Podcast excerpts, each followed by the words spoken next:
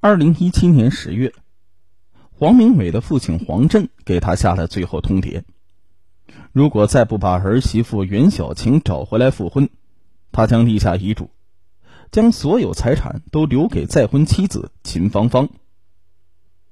一边是几千万的巨额财产，一边是没有爱情的婚姻，黄明伟真是左右为难。黄明伟啊，一九七六年出生于北京，有一个姐姐。父亲黄振辞职下海，成为最先富起来的有钱人。黄明伟医学院毕业之后到美国留学，回国之后开了一家整形医院，做了一名整形医生。在美国的时候，父亲就多次提出，让黄明伟回国之后就与袁小晴结婚。黄明伟知道父亲是想通过他的婚姻来报恩，这让他感到很不舒服。原来呢，黄振在俄罗斯做生意的时候，认识了同样来自北京的袁朝，两人成为了铁哥们。一次，黄振被几个当地人殴打，袁朝呢为了保护他，不幸身亡。临终前，袁朝将女儿小晴托付给了黄振。并说让他做黄振的儿媳。黄振郑重的向他做了承诺。黄明伟对袁小晴没有感觉，坚决不同意这桩婚姻。但是黄振哪里肯听儿子的？他经常把袁小晴接到家里来。黄明伟碍于面子，只能表面上敷衍着。没想到啊，袁小晴一直在等着他。黄明伟回国之后，父亲以死相逼，他只好违心的与袁小晴结了婚。二零零六年五月，袁小晴生下了儿子月月。但黄明伟和袁小晴的关系一直不好，经常处于冷战状态，有时还会发生激烈的争吵。二零零六年，黄明伟的姐姐出车祸不幸去世，母亲两年之后也离开了人世。二零一二年，黄振娶了一个小他十八岁的漂亮女人秦芳芳。二零一五年夏，儿子月月在游泳时不幸溺水身亡。儿子的离世，让黄明伟和袁小晴之间唯一的情感纽带也断了。经过商量，两人决定协议离婚，事先没有告诉黄振。离婚之后，袁小晴离开了北京。换了手机号码，音讯全无。黄振得知之后，气得暴跳如雷，命令儿子必须找回袁小晴。可是，一年多过去了，谁也没有袁小晴的半点消息。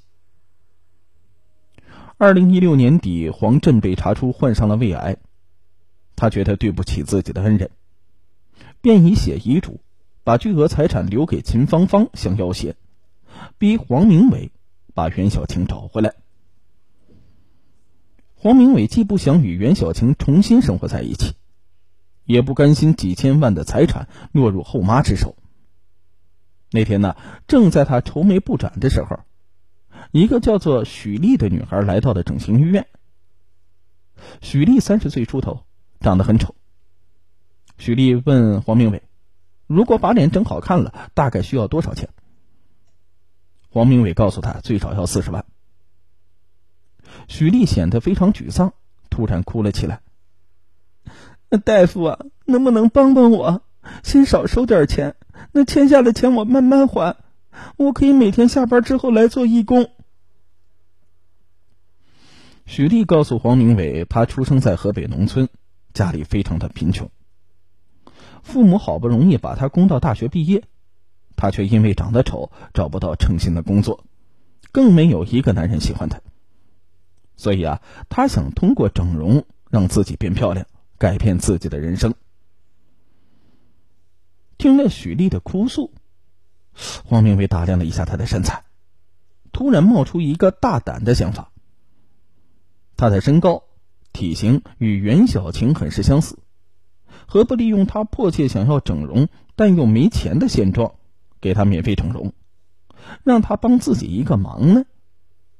如果把他整成袁小晴的模样，让他冒充袁小晴瞒过父亲，让父亲写下遗嘱，把大部分财产都留给自己，不就不会让秦芳芳达到目的了吗？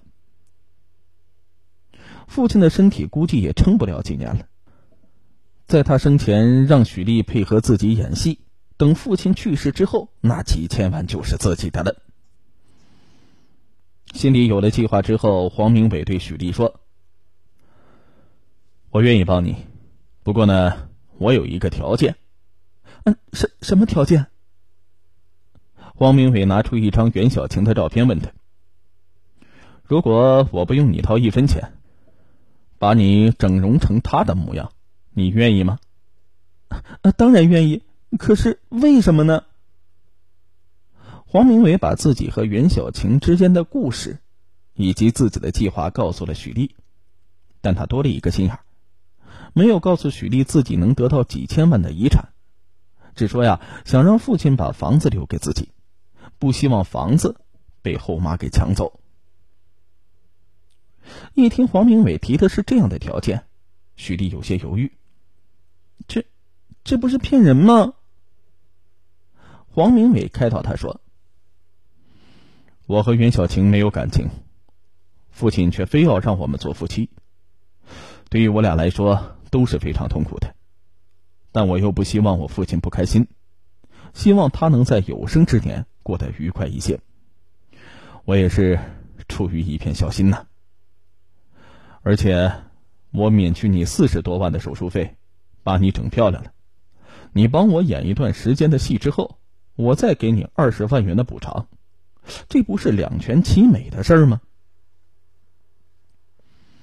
对美丽的渴望以及金钱的诱惑，让许丽最终点了点头。于是两人签了一份协议书。二零一八年六月，许丽完成了所有的整形手术，站在黄明伟面前的，活脱脱就是另外一个袁小晴。此时，黄振的身体越来越差，已经住进了医院。黄明美决定立即带许丽去医院见父亲。事后，他对许丽交代了有关袁小晴的所有情况。为怕父亲发现异样，他还让许丽戴上了一副眼镜。许丽的嗓音与袁小晴有差别，黄明美便让他谎称嗓子刚做了手术，声音有些哑。医生让他少说话。他觉得重病的父亲应该不会发现许丽是冒牌的。一切准备好之后，黄明伟趁秦芳芳不在医院，将许丽带到了医院。许丽扑到黄振的床前，紧紧的握住他的手，哭着说：“爸，我来看您了，我准备和明伟复婚了，您放心吧。”黄振激动的抚摸着许丽的头发：“孩子，爸就等着这一天呢，这下……”我可以安心的去找你父亲了。你的嗓音怎么了？一旁的黄明伟赶紧替他做了解释。黄振说：“那你一定要好好的休息呀。”之后呢，黄明伟和许丽经常去看黄振，并将一本假的结婚证交给了黄振，表明他们已经复婚了。每次去呢，他们都会避开秦芳芳。二零一八年七月底的一天，黄振让黄明伟把公证处工作人员请到医院，做了一份遗嘱公证，内容是，在他去世之后，属于他婚前财产的公司奔驰轿车和存款的百分之四十五由黄明伟继承，百分之四十五由袁小晴继承，百分之十由秦芳芳继承。现住别墅由黄明伟和袁小晴继承，位于东四环的三居室丰田轿车由秦芳芳继承。拿到这份公证遗嘱，黄明伟的心终于是踏实了。二零一八年八月二十二日，黄振去世了。黄明伟拿出这份公证遗嘱，秦芳芳只得从别墅当中搬出去。黄明伟。以一亿一千万元将公司变卖，父亲的存款有一千万，他拿出百分之十，总共是一千两百万交给了秦芳芳。袁小晴的那百分之四十五啊，自然也落进了他的口袋。黄明伟如愿以偿的继承了巨额财产，他给了许丽二十万元。他本想把与许丽签的那份协议撕了，可因为上面有许丽严守秘密的承诺，他觉得还是应该留下这个证据。他将这份协议书夹在了一本医学手册当中，放在了别墅书房的书柜中。只得到百分之十的遗产，秦芳芳越想越窝火。他知道黄明伟和袁小晴的关系，他很奇怪，黄明伟怎么突然把袁小晴找到了？两人怎么就突然那么恩爱了呢？抱着好奇的心理，秦芳芳去黄明伟的家找袁小晴，可她去了好几次，要么家里没人，要么只有黄明伟一个人在家。她向小区里的邻居打听，大家都说从来没有见袁小晴在这里住过。秦芳芳开始起了疑心，决定一定要把事情弄清楚。二零一八年十月二十三日，秦芳芳得知黄明伟在医院做手术之后，便悄悄来到了他住的别墅。因为黄明伟还没有来得及换锁，而秦芳芳手中有别墅的钥匙，他便打开门进了屋。他在各个房间、卫生间、厨房转了一圈。发现家里果然没有女人生活的迹象，这更加加深了他的疑惑。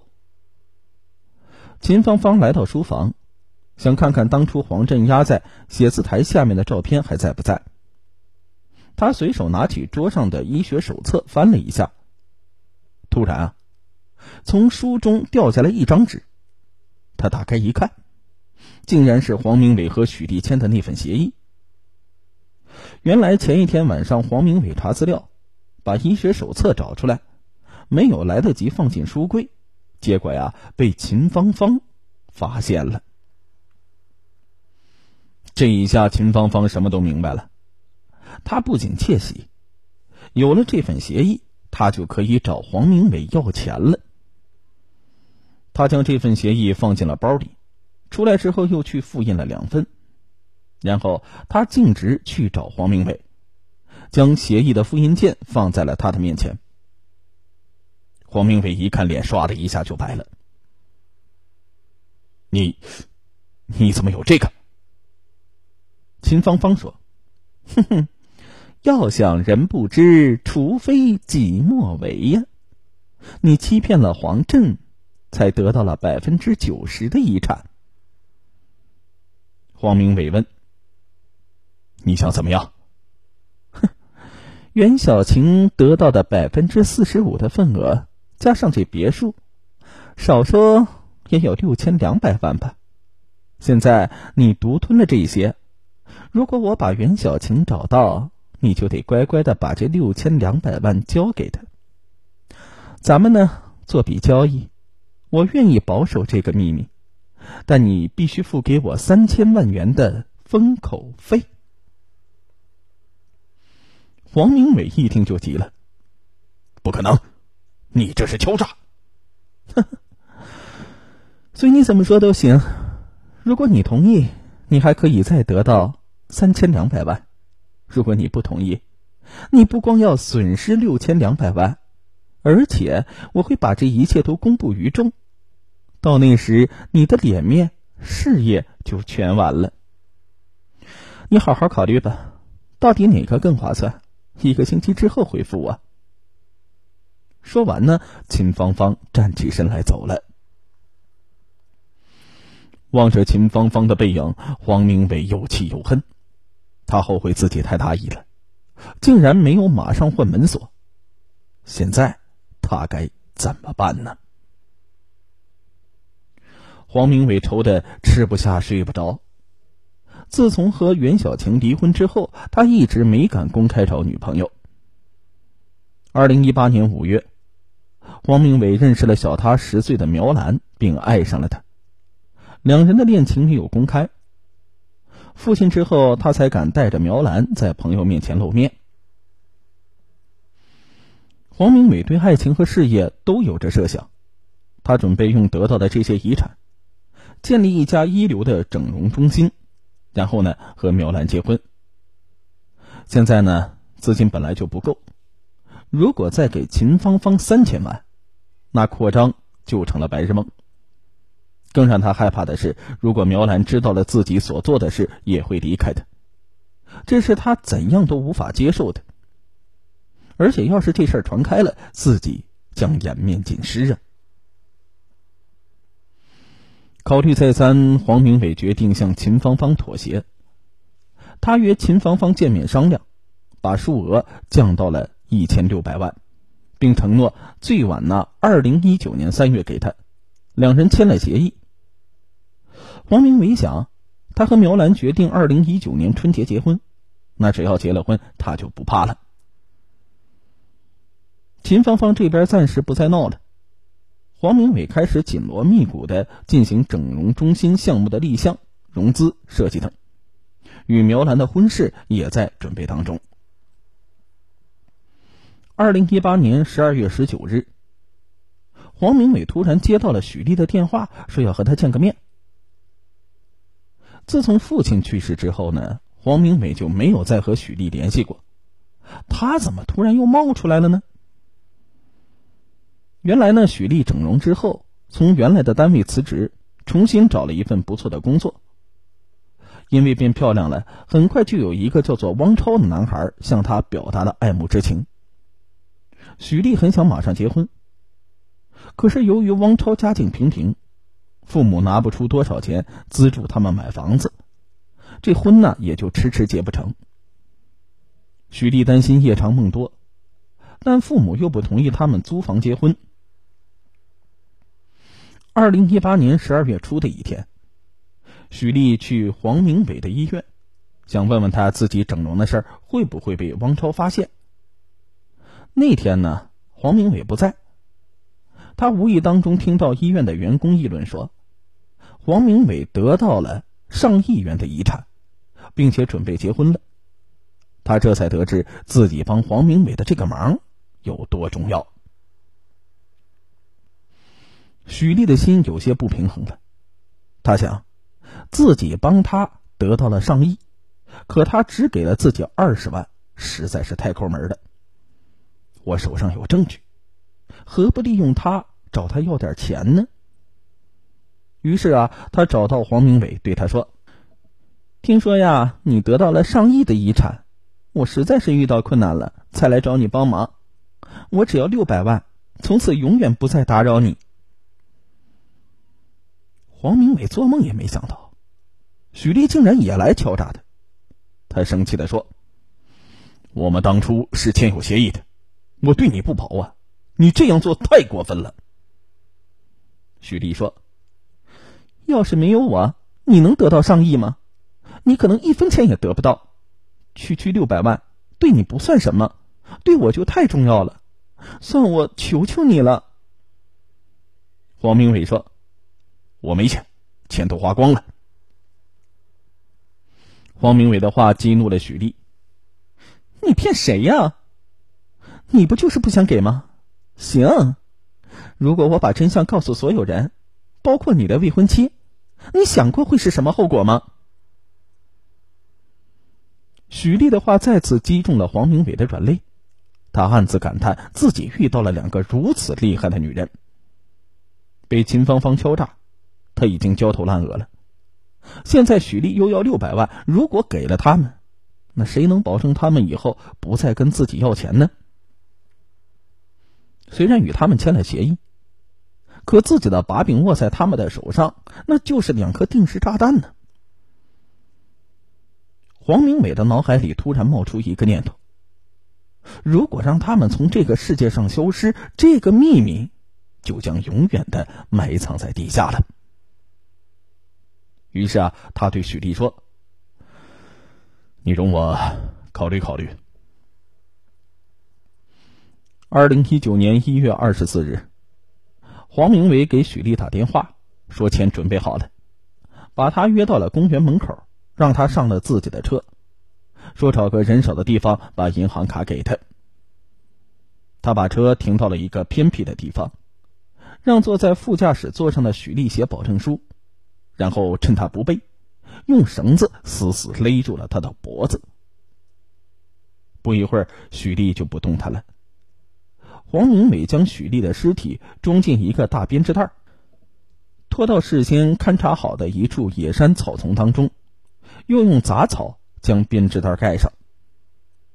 二月二十六日，黄明伟又用同样的理由将秦芳芳骗出来，以同样的手段将她杀死抛尸。许丽失踪之后，汪超报了警，但警方一直没有破案。秦芳芳失踪之后，因为家人平时就很少与她联系，所以啊，并没有人发现她出了意外。二零一九年四月六日。几个喜欢爬野山的驴友无意当中发现了秦芳芳的尸体，立即报了警。警方经过侦查，于九日将黄明伟抓获。黄明伟被抓之后，承认自己杀死了秦芳芳，并交代出了杀死许丽的罪行。二零一九年九月，黄明伟因为涉嫌故意杀人罪被北京检察院提起公诉。贪婪。让三个人毁了自己，实在是令人扼腕。